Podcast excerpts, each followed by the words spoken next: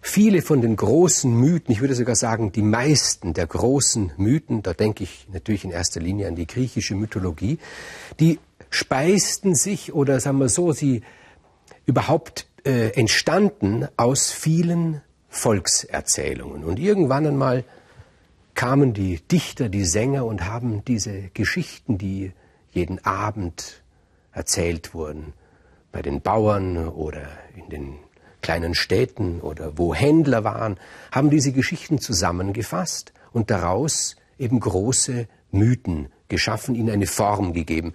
Bedeutendste davon, wenn ich jetzt wieder an die griechische Mythologie denke, ist natürlich der Homer. Aber dann geschah etwas Merkwürdiges, nämlich diese Mythen kehrten wieder zurück in die Volkssage und in die Märchen.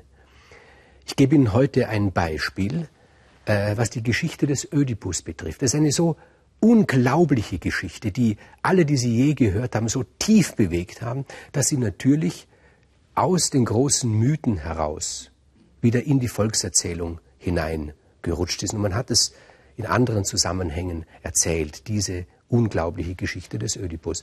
Eine erste Spur finden wir in der Aurea Legenda, das heißt, das ist eine Sammlung von heiligen Geschichten. Und wenn man dort liest, die Geschichte über den 13. Apostel, den Matthäus, dann erfahren wir in erster Linie nicht über diesen 13. Apostel irgendetwas, sondern wir erfahren die Geschichte des Judas.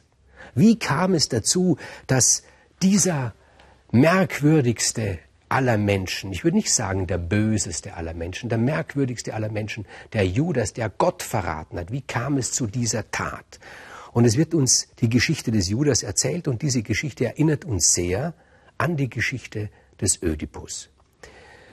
Und diese Geschichte des Ödipus hat sich auch im Märchen niedergeschlagen und ich will Ihnen heute eine Geschichte erzählen, die uns an diese Ödipus-Geschichte erinnert. Noch voraus etwas. Was ist das Besondere an der Ödipus-Geschichte? Natürlich die Geschichte selbst, aber auch die Erzählperspektive. Denn wir wissen eigentlich von allen Anfang an, was geschehen wird. Und fassungslos schauen wir zu, wie das Schicksal seinen Lauf nimmt. Es war einmal ein Mann, der hatte drei Töchter. Und diese drei Töchter waren schön und waren eine gute Partie. Das heißt, wer der Mann dieser drei wird, er wird's gut haben. Der Vater hat Bilder von den dreien vorne vor das Haus an die Wand malen lassen. Er wollte nicht, dass die drei hinausgehen in die Welt und sich dort selbst einen Mann suchen. Er wollte das kontrollieren.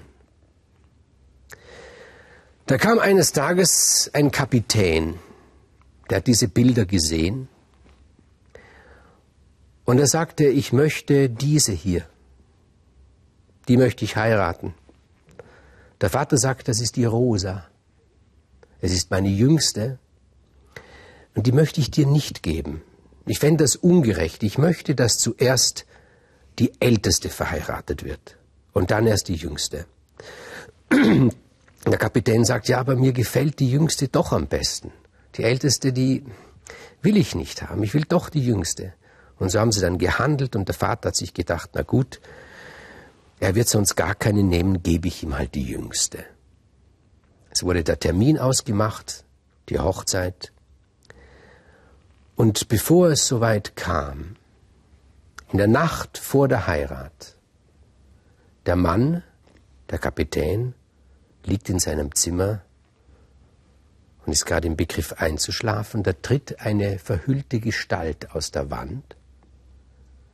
Diese Gestalt sagt zu dem Kapitän, die Rosa, die Jüngste, die heiratet nicht. Sie wird eines Tages mit ihrem Vater schlafen und sie wird einen Knaben zur Welt bringen und sie wird, wenn der Knabe erwachsen ist, diesen Knaben heiraten. Das hat den Kapitän entsetzt. Und am nächsten Tag ist er zu dem Vater gegangen und hat gesagt, ich habe es mir doch überlegt, ich, ich will nicht die Jüngste, die Rosa, heiraten ich will die älteste deiner Töchter heiraten, wie du mir vorgeschlagen hast. Und der Vater war einverstanden. Er hat die Älteste dem Kapitän gegeben.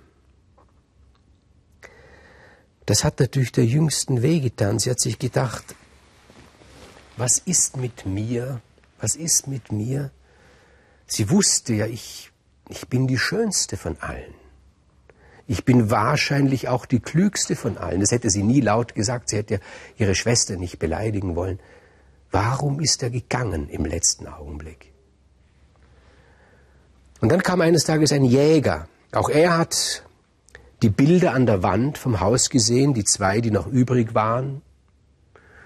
Und er ging zum Vater und sagte, ich habe seine Töchter hier gesehen auf dem Bild. Diese möchte ich. Der Vater sagt, diese heißt Rosa. Sie ist die jüngste. Mir wäre lieber, du würdest die andere nehmen. Aber die gefällt mir besser, sagte der Jäger. Und der Vater dachte, na gut, er wird sonst gar keinen nehmen. Also gut, sagt er, du sollst meine Rosa bekommen. Es wurde ein Termin festgesetzt. Und wieder in der Nacht vor der Hochzeit, der Jäger ist gerade im Begriff einzuschlafen, da tritt eine verhüllte Gestalt aus der Wand und sie sagt, Jäger, tu's nicht, nimm nicht die Rosa. Sie wird eines Tages mit ihrem Vater schlafen. Und sie wird einen Knaben zur Welt bringen. Und dieser Knabe wird heranwachsen und dann wird sie diesen Knaben heiraten. Da ist der Jäger erschrocken. Das, sowas wollte er nicht auf sich laden. Das war ihm zu unheimlich. Wie kann ich mit so einer Frau zusammenleben und das wissen, dachte er. Natürlich ist sie schön. Natürlich ist sie klug. Und am nächsten Tag ging er zum Vater und sagt, hör zu, ich habe mir die Sache durch den Kopf gehen lassen. Und da wusste der Vater schon, was kommen wird. Und er sagt, du willst meine zweitälteste Tochter haben. Und der Jäger sagt, ja. Der Vater sagt, es soll mir recht sein. Er hat sich schon gewundert, dass sich das Ganze nochmal wiederholt hat und hat dem Jäger die zweitälteste Tochter gegeben. Die arme Rosa. Was ist an mir, hat sie gedacht. Sie hat in den Spiegel geschaut und was ist an mir? Ich bin doch schön, immer noch schön. Ich bin klug und ich glaube, ich bin auch eine liebe Frau. Und sie hat gewartet, dass wieder einer kommt. Aber es ist keiner gekommen. Da hat sie sich gedacht, ich möchte der Sache auf, auf die Spur gehen. Ich möchte, ich möchte wissen, was es ist. Und sie hat sich gedacht, ich werde meine älteste Schwester, die Frau des Kapitäns, besuchen. Vielleicht kann sie mir Antwort geben. Aber sie hat sich nicht getraut, an die Tür zu klopfen. Und sie hat am Brunnen gewartet, bis die Magd der ältesten Schwester gekommen ist. Und sie hat dieser Schwester einen Ring mitgegeben. Die Schwester, die älteste, hat den Ring erkannt und hat zur Magd gesagt, ja, schick sie zu mir, wenn mein Mann auf dem Schiff ist dann kann sie mit mir sprechen. Und die Jüngste hat ihre älteste Schwester besucht und hat ihren Kummer mitgeteilt und hat gesagt, ich möchte doch wissen, was ist. Ich bitte dich um eines. Gib mir eine Nacht mit deinem Mann. Er wird mich nicht erkennen. Ich werde das Licht löschen und damit ich ihn fragen kann, was ihn dazu bewogen hat. Und die Älteste sieht den Kummer ihrer jüngsten Schwester und stimmt zu als der Mann wieder kommt, der Kapitän, da wartet die Jüngste im Bett auf ihn. Heute will ich das Licht nicht anhaben, sagt sie. Und der Kapitän ist einverstanden und sie lieben sich. Und hinterher fragt die Jüngste, was war der Grund, warum du meine Schwester doch nicht genommen hast? Das will ich wissen. Und der Kapitän in der Meinung, es sei seine Frau erzählt, die Geschichte sagt, in der Nacht vor der Hochzeit trat eine verhüllte Gestalt aus der Wand und hat mich gewarnt, hat gesagt, die Jüngste, die wird mit ihrem Vater schlafen, ein Kind zur Welt bringen, einen Knaben und wird diesen Knaben heiraten. Da wusste es die Jüngste. Aber sie wollte Gewissheit haben und hat ihre zweitälteste Schwester besucht, die Frau des Jägers. Und auch die Frau des Jägers war einverstanden, dass sie eine Nacht mit ihrem Mann verbringt. Und die Jüngste fragt den Jäger, sag mir, was war der Grund, dass du meine jüngste Schwester verlassen hast, eine Tag vor der Hochzeit? Und der Jäger erzählt das Gleiche. Eine verhüllte Gestalt ist aus der Wand getreten. Da nimmt sich die Jüngste vor, sie will das Schicksal besiegen. Sie kauft sich einen Mörder mit dem Auftrag, töte meinen Vater, damit nicht geschieht, was das Schicksal sagt. Der Mörder tötet den Vater und die Jüngste begräbt ihn mitten auf einem Feld, das niemand gehört. Aber über dem Grab des Vaters wächst ein Apfelbaum. Und da gibt es einen Händler, der kommt dann und pflückt diese Äpfel und verkauft sie auf dem Markt. Und eines Tages kauft die Jüngste einen solchen Apfel und isst ihn. Und sie wird schwanger. Aber sie weiß, sie hat mit niemandem geschlafen in den letzten Jahren. Und sie durchschaut,